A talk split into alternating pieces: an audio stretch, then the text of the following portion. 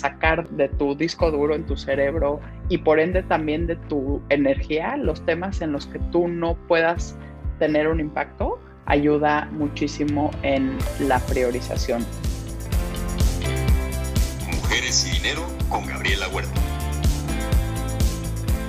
Hola, ¿qué tal? Yo soy Gabriela Huerta y en este episodio de Mujeres y Dinero nos acompaña Samantha Richard, recientemente nombrada directora de clientes estratégicos y desarrollo de negocio EMEA en BlackRock y una mujer que ha hecho muchísimo por la inclusión de mujeres en el mundo financiero. Samantha, bienvenida y gracias por acompañarnos. Muchísimas gracias por invitarme, me da muchísimo gusto estar aquí contigo y felicidades por tener un podcast tan enfocado en dos temas que me apasionan, mujeres y dinero. Así que gracias por la invitación. Pues de gracias a ti por estar aquí.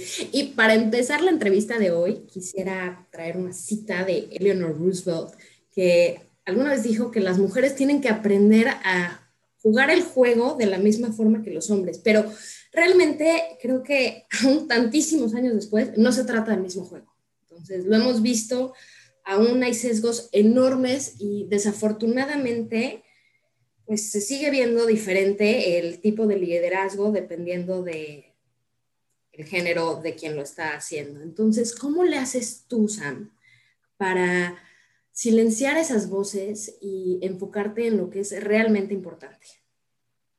No, súper buena pregunta. Em, y yo creo que hasta hace algunos años yo sí pensaba un poco como mencionas el quote de Eleanor Roosevelt de decir que, que había que tener eso, un poco como cómo aprender a jugar el juego de los hombres al ser líderes. Y pensaba que eso era a lo que había que aspirar o, la manera en la que había que ser líder. Y creo que mi ejemplo puntual en eso es el tema de que sí sentía que tenías que ser increíblemente rudo y bastante em, cortante o bastante como de dirigir nada más con, con reglas muy claras y de manera como que más vertical si quieres y que a lo mejor no sería bien visto que fueras un poco más empática o tal vez más vulnerable en tu estilo, porque entonces sería visto como una debilidad. Y creo que en el tiempo, pero esto es la base que se ha venido más con los años, sí me doy cuenta que pues un líder, hombre o mujer, lo que sí debes de ser es auténtico, porque creo que ahí sí da igual el tema es del género, pero sí creo que es bien importante que seas auténtico como líder. Em, y si eres, si quieres ser más con más empatía o quieres poder ser más vulnerable en tu estilo, creo que se vale y ahí sí de nuevo regreso a da igual si eres hombre o mujer, pero sí creo que está la importancia de ser muy auténtico. Pero yo, yo como líder me tardé muchos años en aprender eso. Pensé que tenía que aspirar a un cierto modelo y ese modelo en general era o de hombre o de una mujer que trata de, o de mujeres que tratan de ser mucho más como hombres, rudos, asertivos, fríos, eh, y, con, un, con todo un approach un poco más dictatorial, voy a decir. Y yo creo que em, por suerte ya en los últimos años lo he trabajado mucho más y sí me doy cuenta de la importancia de ser auténtico eh, como de líder y creo que eso tiene un impacto bien importante en la gente con la que trabajas, el que seas auténtico. Totalmente de acuerdo. Y moviéndonos al tema de culturas, o sea, las distintas culturas siempre han sido una parte de ti, o sea, tu familia tiene raíces italianas, irlandeses, húngaras, este, pero bueno, al menos yo creo que tú te sientes mexicana, este, y tus hijos crecieron en México con papá belga, viajando muchísimo, ahora regresando a Londres, ciudad donde conociste a tu esposo, donde nació tu primera hija. Entonces, ¿cómo es que manejas el tema de la identidad cultural con estos niños de ahora de distintas culturas? Buenísima tu pregunta. Em, sí, ah, creo que hay un par de rasgos ahí que, que, voy a, en los cuales voy a hacer hincapié. Yo sin duda, y tienes toda la razón, me siento muy mexicana. Em, y yo que una de las primeras cosas que hice llegando a Londres en medio de la pandemia y en un lockdown completo, entonces todavía no he visto a nadie, eh, más que a toda la gente que veo pasear por el parque, em, sí, sí me acerqué, por ejemplo, a la Embajada de México y les escribí y dije, bueno, ese va a ser mi lado de menos sentir que cuando se puede empezar a hacer algo, voy a tener esa conexión y en lo que pueda ayudar acá como ciudadana mexicana, quiero estar conectada con la embajada y tener de menos un, mundo mexicano. Entonces eso sin duda regresa al lado de sentirme muy mexicana. Em, y mis hijos, qué chistoso que digas que seguramente son muy internacionales, mis hijos son muy mexicanos. Entonces están increíblemente enojados de que me los llevé de México porque su vida, como ellos escriben, en México era perfecta y absolutamente no entienden por qué habría que venirse a un lugar eh, frío, con lluvia, con gente no particularmente eh, cálida, eh, pero bueno, entonces sin duda ellos son muy mexicanos Em, y a mí eso me da muchísimo gusto y espero que eso se los haya transmitido yo y sin duda, como bien dices, crecieron en México. Entonces creo que esa parte de sentirte de uno u otro país tiene mucho que ver con, con los valores que te dan tus papás. Pero sí espero que con esta experiencia que vayan a tener acá puedan tener un, un mixto y entender mejor a diferentes culturas. Yo creo que algo que a mí me ayudó mucho en mi carrera y en mi vida profesional y personal. Yo creo que sí ha sido esta capacidad de poder escuchar a la gente y entender a la gente de diferentes culturas y diferentes backgrounds y demás. Y eso creo que sí me lo dio el venir de una mezcla de papás y de haber vivido en en México, pero también habiendo pasado mucho tiempo en Europa, yo creo que sí te genera esa capacidad de ser más empático, volviendo al tema de la empatía, las diferentes culturas y los diferentes backgrounds. Y eso espero que tengan que tengan mis hijos, porque creo que eso sí te da una apertura de espíritu que te va a ayudar muchísimo en la vida, eh, tanto profesional como personal estar abierto a distintas formas de pensar y ver las cosas. Me encantó que dijeras que llegaste y ya te pusiste en contacto con la embajada, porque si bien recuerdo, tú estudiaste pensando que ibas a ser diplomática, ¿no? Y después decidiste cambiarte al mundo financiero. ¿Cómo, cómo fue que tomaste esa decisión? Y de nuevo, ¿cómo es que se ha mantenido tu sueño de diplomacia en estos años? Gran, gran pregunta. Hay días que todavía yo también me pregunto si esa fue la decisión correcta, em, porque sin duda yo creo que así como, y lo veo mucho con mis hijos que no tienen mucha idea de qué quieran ser de grandes, yo sí siempre tuve muy claro que, que el tema de llegar a aspirar a ser algún día como embajadora se me hacía lo más, eh, lo más atractivo y que por, por ahí iba a ir mi camino. Y un poco la idea de esa de ser embajadora era o trabajar en temas de servicio exterior era poder transmitir un poco este, o poder tener tanto este lado muy arraigado de sí ser mexicana y sentirme mexicana, pero de cómo podíamos colaborar con diferentes países para poder tanto traer lo mejor de México a otros países y lo mejor de los otros países a México. Em, supongo que decidí bastante rápido y cuando lo veo ahora ya muchos años después, eh, sí pienso que no me di mucho chance en el sector porque hice nada, algunos meses en la Cancillería y tan tan, entonces eso no es, no cuenta exactamente como experiencia. Em, y pensé que, y esto tal vez nos va a regresar a platicar un poco de BlackRock y de tener propósito, Em, pensé que solo trabajando en el sector público podías tener un propósito, eh, porque también pensaba, al, decirte antes lo de la importancia de poder traer lo mejor de México al mundo y viceversa, tenía mucho que ver con cómo poner tu granito de arena y tener un impacto positivo en el mundo.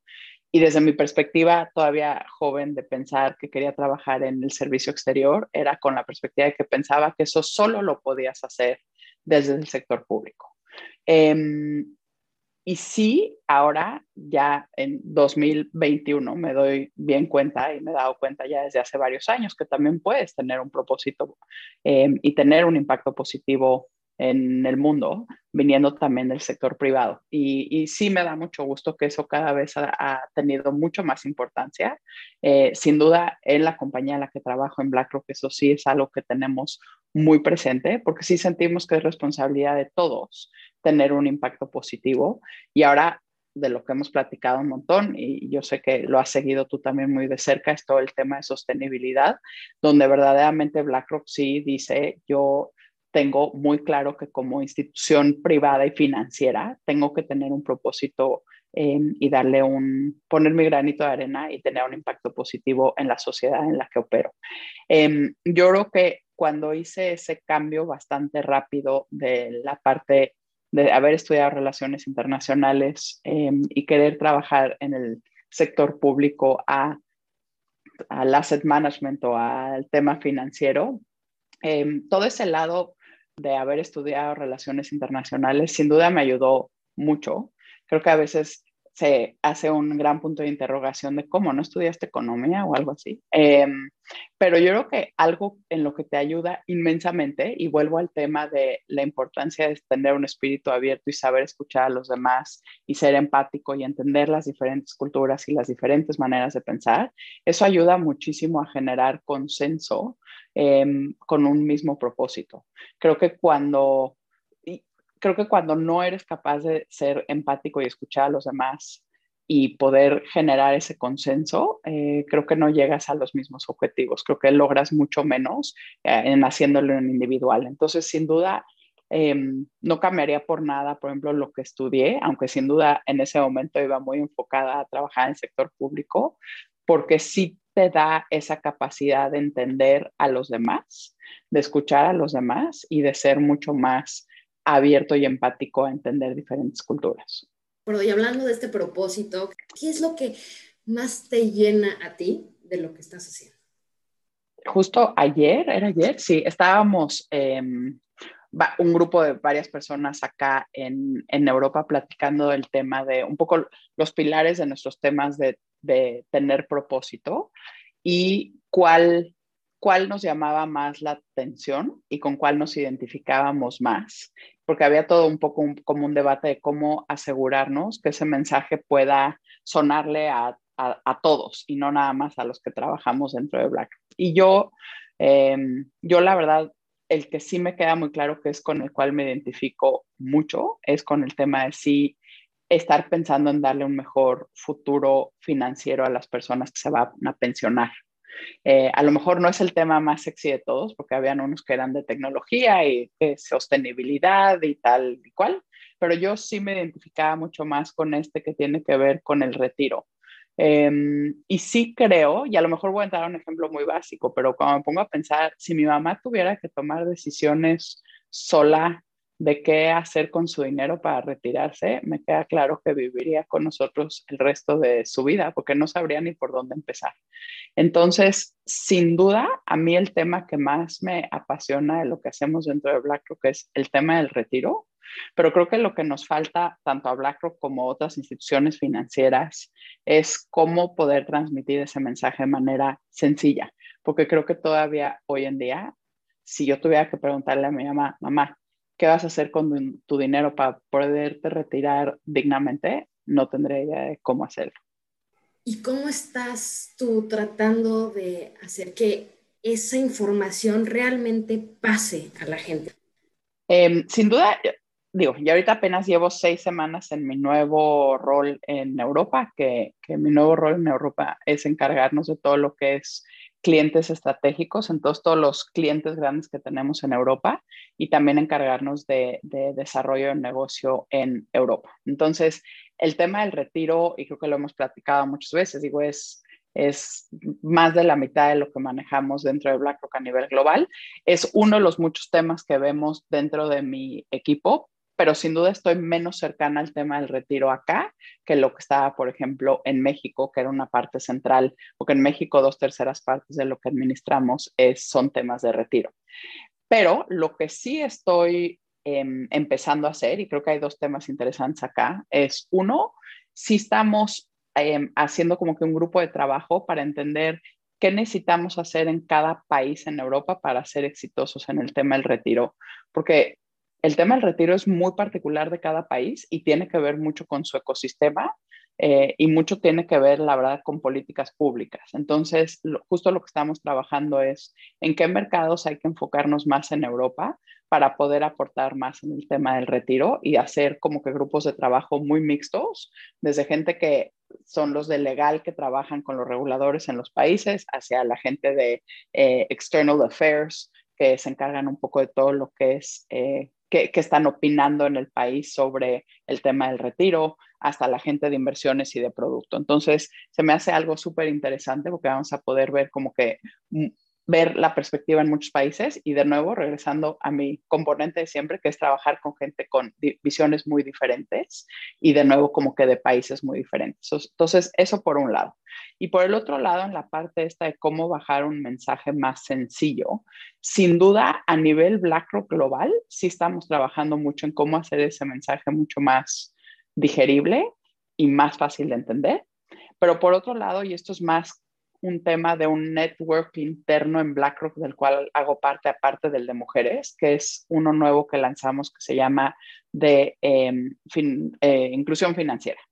Y justo lo que estamos trabajando en ese network internamente es cómo generamos como una especie de, no sé, de librería online interna para que la, toda la gente que trabaja en BlackRock alrededor del mundo pueda usar de su tiempo voluntariamente para ir a educar afuera sobre cómo usar tu dinero para el retiro, em, para que sea algo donde la gente esté como que muy identificada personalmente. Entonces, esas son las dos cosas em, en las cuales me enfoco ahora en el tema del retiro. Con mi mamá ya, ya me di por vencida, mejor lo voy a, mejor lo, lo organizo yo en vez de tratar de explicarle qué tiene que hacer. a veces pasa. Y bueno, si te dieran dos minutos para explicar el, punto más importante de esa administración del dinero para el retiro, ¿qué les dirías a las personas? ¿En qué se deben enfocar? En ahorrar y ahorrar temprano, por más poquito que sea, es empezar ahorrando desde una edad muy, muy temprana y obviamente seguir aportando a ese ahorro Em, y la otra tener un portafolio diversificado. Esas serían las dos cosas en las cuales, si tengo dos que escoger, esas serían las dos. Pero la primera, por más poquito que sea, es eh, en la que hay que enfocarse bien temprano. Ahorrar, ahorrar y ahorrar. Y ahora, la situación actual ha hecho que muchísimas empresas estén luchando por sobrevivir tú durante la crisis pasada tuviste la difícil tarea de tener que reducir la oficina que liderabas a la mitad. No fue fácil, pero para aquellos que hoy están viviendo una situación similar, de hacerse más pequeños o morir, ¿qué les puedes recomendar? O sea, ¿en qué se deben de fijar a la hora de decidir con quiénes quedarse? Mm, qué difícil pregunta, porque te fuiste al lado de qué miembros del equipo. Yo creo que, y sin duda fue una situación bien complicada y, espero que no tengas que volver a hacer ese tipo de decisiones en, en ningún momento. Em, pero yo creo que primero tienes que tener muy claro hacia dónde va el negocio y cómo vas a, cómo, en qué lo vas a convertir y en qué se va a enfocar. Por ejemplo, en, el, en este caso específico que mencionas, em, anteriormente, cuando yo llegué a Schwerers en México, Schwerers también hacía muchos de sus propios productos y los manufacturaba y hacía toda la parte de regulación y toda la parte de compliance y demás internamente. Y, y por ende no nada más tenía ese lado de distribución, sino también, digamos, como de producción y manufactura y de ser una entidad regulada. Entonces, la manera en la que decidimos que íbamos a poder mantener la oficina abierta y con una visión de pensar que en el más largo plazo seguramente habría mercado para poder ofrecer los fondos que ofrecía Schroeders. Querías tener una oficina que tuviera buena distribución y que tuvieras a la gente capaz de poder tener una buena relación con los clientes y demás. Y entonces, al decidir que la estructura que vas a tener es tener una oficina de distribución, es más, fácil bastante fácil entonces decidir que la gente con la que te tienes que quedar es sobre todo un muy buen equipo de, ventas em, y luego sin duda alguien muy bueno como de middle y back office para poder asegurarte que hagas esa transición de haber sido una entidad regulada con manufactura y demás hacia una oficina de distribución, porque siempre quieres asegurarte que minimizas el riesgo de esta transición. Entonces, creo que sería un error también solo enfocarte en tener a buenas personas de ventas, porque tienes que asegurarte que tienes toda la casa bien en orden y quieres a alguien o a las personas necesarias para poder tener esa transición y así minimizar el riesgo de, de haber hecho este downsizing importante. pues, analizar muy bien hacia dónde te quieres mover y ver cuál es el equipo que mejor complementa esa situación. Buenísimo, Samantha. Ahora, del otro lado de la moneda, eventualmente sales de Schroders, entras a BlackRock México, que, bueno, BlackRock era una gran empresa y en México tenía muy buen tamaño, pero bajo tu liderazgo, de hecho, creció más de 10 veces. Vimos crecimiento orgánico, sí, pero también muchas adquisiciones. Entonces, para cuando sea el momento de crecer y consolidar, ¿qué consejos puedes compartir para la audiencia sobre qué es lo básico que tiene que tener una empresa o equipo para que sea atractivo adquirirla? Ok, estás de cuando quieras adquirir algo. A ver, yo creo que primero, y me voy a ir al, al caso de la adquisición más relevante que hicimos, porque fue cuando compramos el asset management de Citibanamex. Eh, desde el punto de vista de BlackRock, BlackRock sí eh, nos quedaba muy claro que México como país era un México que, que tenía todavía mucho por crecer en el mundo del asset management, sobre todo en el asset management para todo lo que es retail y wealth, si quieres, entonces para personas físicas. Eh, porque sí vemos que tenías una clase media que todavía está todavía tiene poca bancarización, todavía hay mucho camino por recorrer en cuanto a ahorro e inversiones. Em, como que la demografía de México tiende a que tengas una población joven que va a querer seguir ahorrando y volver y bancarizarse y, entrar a tener inversiones y demás. Entonces veíamos que todavía había un largo camino que recorrer ahí para México. Si bien recuerdo, y yo creo que ya me dirás tú, pero creo que no ha cambiado tanto hasta ahora, es el, los fondos mutuos en México solo eran el 9% de, eh, de, del PIB en México, entonces todavía hacía mucho, todavía había mucho espacio por recorrer. Entonces, un poco con esas premisas muy macro, nos quedaba muy claro que México era un país donde hacía sentido tener, o sea, apostarle al tema del retail. Ya, ya éramos bastante relevantes en la parte de institucional, trabajando con las Afores y los otros asset managers, pero no teníamos un ángulo verdaderamente dentro del retail. Y platicando un poco de estas características, si quieres, macro, sí, sí estábamos convencidos que había un enorme potencial ahí. Entonces, ya con esas premisas, nos quedaba claro a BlackRock que queríamos entrar eh, al mercado del retail de manera relevante. Y luego cuando nos pusimos a ver un poco en el mercado, em, y volviendo a tu pregunta de qué es lo que buscas en, cuando estás adquiriendo, y regreso luego al tema también de las personas y la, los valores y la cultura, es si un tema bien relevante para nosotros fue encontrar una compañía en la cual la cultura la veíamos muy compatible a la nuestra, porque al final sí es cierto que hay mucha tecnología, sí es cierto que hay muchos productos, pero pues al final también estás integrando a un montón de personas y sí seguimos estando en un negocio de personas. Entonces el componente de que hiciéramos un buen fit cultural con la manera de pensar, de trabajar, de los valores de la compañía, de tener el tema de ser fiduciarios y el cliente al centro de las decisiones que tomamos, nos parecía valiosísimo.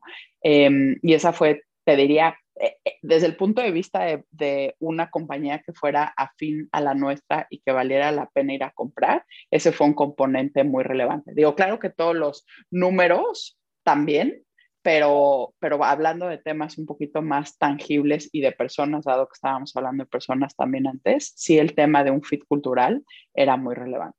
Buenísimo. Ahora, platícanos de alguna vez que alguien o una situación haya ejercido mucha presión sobre ti en temas laborales. ¿Cómo lidiaste con eso y qué fue lo que aprendiste? Creo que esas me han pasado muchas y, muchas últimamente. Um, y creo que voy a regresar, ya voy a sonar como viejita, pero creo que voy a decir que en el tiempo voy mejorando, um, porque sin duda te tardas en aprender. Yo que las primeras veces en situaciones complicadas de decisiones rápidas que tienes que tomar, creo que sientes que ya es el fin del mundo y que si no tomas la decisión correcta en ese momento sin pensar mucho en qué sigue después. Eh, entonces, a tu ejemplo de antes, cuando me hablaron de Shorters, a decirme, pues o te regresas para acá a Londres o reduces la oficina al 50%, no pensé mucho en, en qué significaba eso Em, como que mi, mi respuesta siempre ante una situación de mucho estrés es resolver. Em, pero en el tiempo he aprendido a que claro que es importante resolver y sí soy alguien que me siento mejor cuando estoy resolviendo que si estoy tirada nada más al drama, pero creo que lo que sí he aprendido en el tiempo es que sí es importante tomarte un paso para atrás y un poco ver el panorama completo y no nada más tener el problema y decir, ok, voy a ir haciendo las soluciones para resolver el problema, pero sin ver más allá qué otras cosas pudieran estar pasando más allá. Eh, sí creo, por ejemplo, si, si ahora con mis, supongo que desde que me fui de Schroeder's 11 años más, me enfrentara al mismo reto, tal vez lo hubiera hecho de manera un poco diferente a como la acabamos haciendo en ese momento. Por eso sí creo que es bien importante tomarte un paso atrás y tratar de ver todo el bosque y no nada más ver las hojas del problema en cuestión y también pensar un poco más allá como en un árbol de decisión de qué implicaciones va a tener, porque eso te va a ayudar a tomar mucho mejores decisiones. Está claro que estás consciente de lo que has ido mejorando a lo largo del tiempo, pero ¿qué estás haciendo hoy para ser una mujer más fuerte dentro de 10 años? ¿Qué estoy haciendo hoy? Ah, algo que te debo decir que yo creo que hice una realización de eso hasta muy recientemente es que creo que,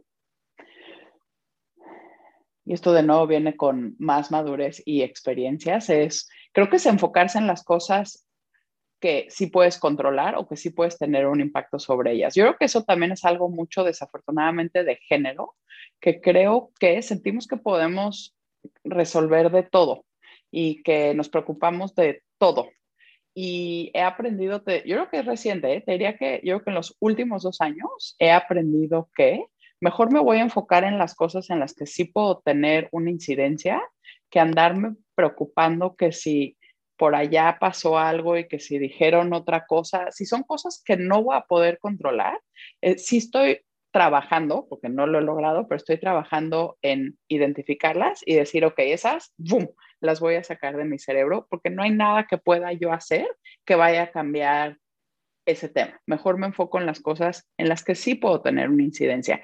Creo que es un ejercicio, de menos para mí, que es de a diario, no, no, no lo tengo perfectamente ya resuelto, pero sí es algo que he aprendido que creo que es un tip que suena súper sencillo, pero yo lo estoy todavía teniendo que trabajar día a día y me pregunto, ok, esa situación que tanto me molesta o que tanto me preocupa o que tanto me estresa, ¿puedo yo hacer algo al respecto? Si la respuesta es no, sí estoy sacándolo de mi cerebro y eso le da más espacio a mi cerebro para hacer otras cosas. Así que espero que cuando platiquemos, ojalá en menos de 10 años, eso ya me sea automático y por ende ya se esté liberando mi, mi disco duro automáticamente sin tener que dedicarle tanto tiempo.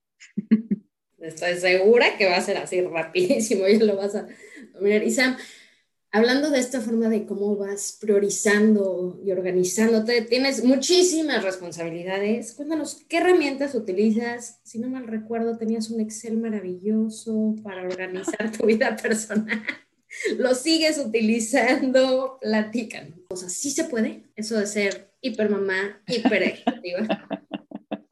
¿Ves? Eso creo que es siempre lo que luego podemos caer las mujeres que queremos ser mujer maravilla y hacer todo espectacularmente bien. Entonces creo que ahí, o sea, primero sí diría, oye, claro que se puede ser mamá, esposa y exitosa en una chamba, la que sea. Eh, entonces, absolutamente sí se puede, pero creo que sí necesitas un par de cosas y hay algunas que me hubiera gustado que alguien tal vez me lo dijera a mí más joven. Entonces, una sin duda, y, lo, lo, platicamos de la importancia de tener una pareja que te apoye, porque pues al final sí, sí es un trabajo en equipo tener una familia. Em, pero creo que también como mujeres, y, de nuevo regreso a que creo que eso sí es un tema de género, creo que queremos ser perfectas en todo. Entonces no vas a poder hacer perfecta en todo. O sea, no hay una receta mágica que no les esté compartiendo de cómo puede ser la perfecta mamá también o la perfecta financiera. Entonces creo que nada más sí tienes que ser perdonarte un poco más y darte chance de no ser perfecta y decidir cuáles son tus prioridades e ir por esas prioridades. Y algo, por ejemplo, que yo sí, eso sí me lo dio como tip De hecho, Sue Wagner, que era una de las fundadoras de BlackRock, que también tenía tres hijos, aunque también luego su esposo dejó de trabajar, ¿eh? entonces tampoco este, te digo que no hay, no hay una receta secreta, pero ella sí me dijo algo que me ayudó muchísimo, que es cuando tus hijos todavía están chicos em, y tú te sientes mal porque no fuiste a todas sus shows y todas sus reuniones de la escuela y demás, sí les tienes que decir bastante jóvenes, yo voy a ir a lo que sea lo más importante para ti que vaya. Em, y, y, y cuenta te prometo que ahí voy a estar, pero me tienes que ayudar a decidir si es el show de ballet o el teatro en la escuela o la cita hablar con tu maestra, porque no voy a poder ir a todo, pero te aseguro que lo que tú decidas que para ti es lo más importante, ahí voy a estar. Y suena de nuevo súper sencillo, pero eso me ayudó muchísimo a dejar de sentirme tan culpable, que creo que eso luego nos pasa mucho a las mujeres, sobre todo en la parte de casa. Em, pero creo que es algo que hay que seguir que hay que seguir trabajando, priorizando y darte chance. No, tienes que ser perfecta en todo. ¿Y qué herramientas usas para esa priorización? Cuéntanos de ese Excel, ¿qué es lo que pones ahí? Em, no, creo que en la parte de la priorización, sin duda no lo he mejorado. Creo que lo que hacía bastante bien con el Excel era de menos que qué buena memoria tienes, era tener organizada la vida de mis hijos para que todos pudieran ser un poco más do it yourself, que no tuvieran que venir mamá, ¿qué tengo que hacer a no sé qué? Mamá, entonces de menos ahí estaba un Excel en donde cada quien podía ir a ver qué le tocaba hacer en qué momento del día. Em, ahora está más fácil porque todos estamos encerrados acá en Londres, entonces nadie tiene que hacer nada, nada más vienen a preguntarle a mamá 28 otras cosas, pero bueno. Eh, yo sigo, sigo tratando de mejorar mi manera de priorizar. Vuelvo a mi ejemplo anterior que de verdad em, me ha ayudado más recientemente, pero acabo haciendo listas. Creo que lo único malo de mis listas es que cada vez se van llenando más y, se van, em, y, y voy tachando cosas no tan seguido como quisiera, pero sí creo que lo que comenté antes de sacar de tu de tu, de tu disco duro en tu cerebro y por ende también de tu energía, los temas en los que tú no puedas tener un impacto, ayuda muchísimo en la priorización. La otra cosa que te diría en temas de priorización y que también eso lo he cambiado bastante en los últimos años es, creo que cuando eres más joven, quieres poder lograr muchas cosas muy rápido y no te das suficiente tiempo para la gente y los equipos, o tal vez no lo suficiente que lo que ahora un par de años después me doy cuenta. Entonces, lo que ahora también hago en mi lista de priorizaciones es si me hago mucho más espacios para hablar con las personas. Em, porque creo que eso hace una enorme diferencia en cómo trabajas con tu equipo. Entonces, en mis priorizaciones, el componente trabajo en equipo y hablar con la gente em, se ha vuelto algo que, que respeto muchísimo.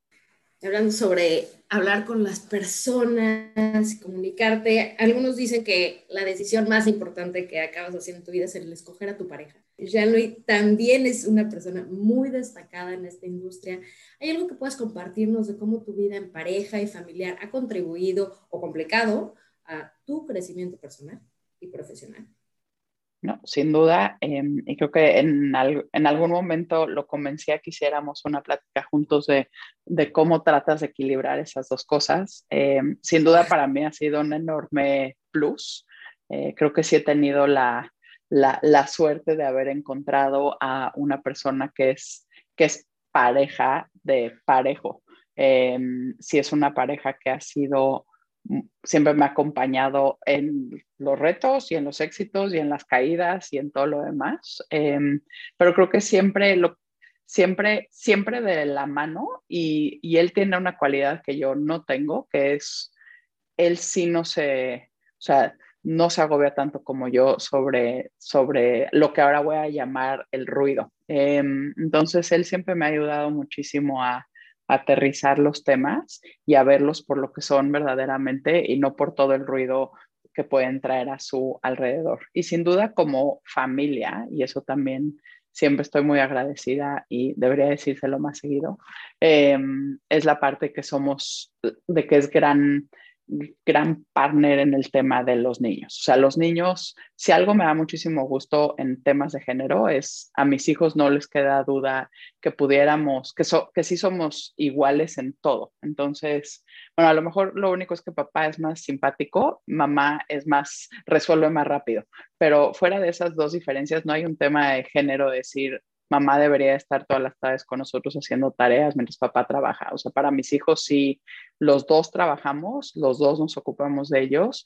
Entonces, si algo me da muchísimo orgullo de lo que hemos logrado juntos, si es que no haya esa barrera de género de pensar que uno debería trabajar y uno debería estar en casa cuidándolos. ¿Qué tiene que ver con su nacionalidad? Eso ya me lo han preguntado antes. Em, antes tendía a decirte que sí porque, porque pensarías que, no sé, que en Europa hay más mujeres que trabajan, pero en el tiempo, Gaby, la verdad, tengo mis dudas, ¿sabes? Este, cuando, o sea, ahorita que estoy trabajando en Londres, sí hay más mujeres que, que a lo mejor lo que tenemos en, en promedio en México en el sector financiero, pero no creas que hay tantísimos más. Em, sigue habiendo un equilibrio distinto, donde sí hay muchos más hombres. Y cuando volteo, cuando vuelvo a Bélgica con él, de sus amigos, trabaja una. Eh, todos los demás no. Entonces, normalmente tendría que decirte sí, sí ayuda mucho, entonces que sea europeo y más abierto y eso y lo otro, pero creo que ahora en el tiempo pienso que, que la educación sin duda ayuda, y es la parte que ayuda mucho más. Mi suegra sí trabajaba, entonces yo creo que va a hacer mucho más sentido lo que tú hayas visto y vivido en tu casa, más que de qué país vienes. Y se va haciendo una cadenita que, como mencionaste, ya alcanza a las futuras generaciones. Para terminar, ¿nos puedes platicar de algún libro que recomiendes? Luego me podemos en lo último que leí, que no tiene nada que ver porque es de ciclismo. Hacemos bici, Jean-Louis y yo. Em, me lo regaló una amiga y se llama Contrarreloj y, y es un libro fácil de, de, leer, que es así como una novela durante el Tour de France. Entonces, nada, nada muy este, exótico. este, leí, he leído un par de libros recientemente sobre eh, Teddy y Eleanor Roosevelt. Estoy tratando de acordarme del último que leí, porque el último que leí es más bien la vista de ella. Y me llama muchísimo la atención darte cuenta al leer estos libros y seguramente tú sí has leído mucho más sobre, sobre ella que a lo mejor lo que yo había leído antes. siempre nos habíamos llevado esta impresión de que él había sido la gran persona, el presidente que vivió unos momentos bien complicados de la historia, pero si ella no hubiera estado haciendo lo que ella hacía con él o para él, no sé, em, él nunca hubiera logrado, yo creo que pasar a la historia como ha pasado. Em, entonces yo te diría que ese sin duda es uno de los libros que más me ha marcado al pensar un poco en este tema de qué rol tiene la mujer y en qué época, porque también hay que pensar que, que Eleanor Roosevelt vivió en una época muy distinta que la nuestra y en ese sentido, pues sí ha tenido un impacto, o sea, sí fue muy avant como mujer para la época en la que estuvo. A lo mejor hoy nos parecería que que por qué era ella la que se iba de tour por Estados Unidos para luego venirle a contar a su marido y que pues eso no la hace a ella muy independiente. Pero si te pones a pensar que eso fue hace 60 años, el pensar que era ella la que iba a cada uno de los pueblitos en Estados Unidos a hablar con la gente y a escucharlos y poder regresar con su visión a platicar con su esposo qué estaba pasando en Estados Unidos, sí creo que te pone una mujer bastante impresionante em, enfrente. Em, y yo creo que en los últimos años ese ha sido el, el, libro que más me ha marcado. Pero de vez de decirte uno en particular, hay, hay varios sobre ella. Em, y luego te paso si quieres los últimos dos que he leído, pero sin duda esos son los que más me han marcado en los últimos años. Y como no, todo un mujerón. Muchísimas gracias, Sam. Fue un placer platicar contigo. Muchísimas gracias, Gaby, por la invitación. Padrísimo estar aquí. Muchísimas gracias también a todos ustedes por escucharnos. Esto fue Mujeres y Dinero. Me acompañó Samantha Richardi. Yo soy Gabriela Huerta y los espero la próxima semana. Mujeres y Dinero con Gabriela Huerta. El podcast sobre las mujeres en el top.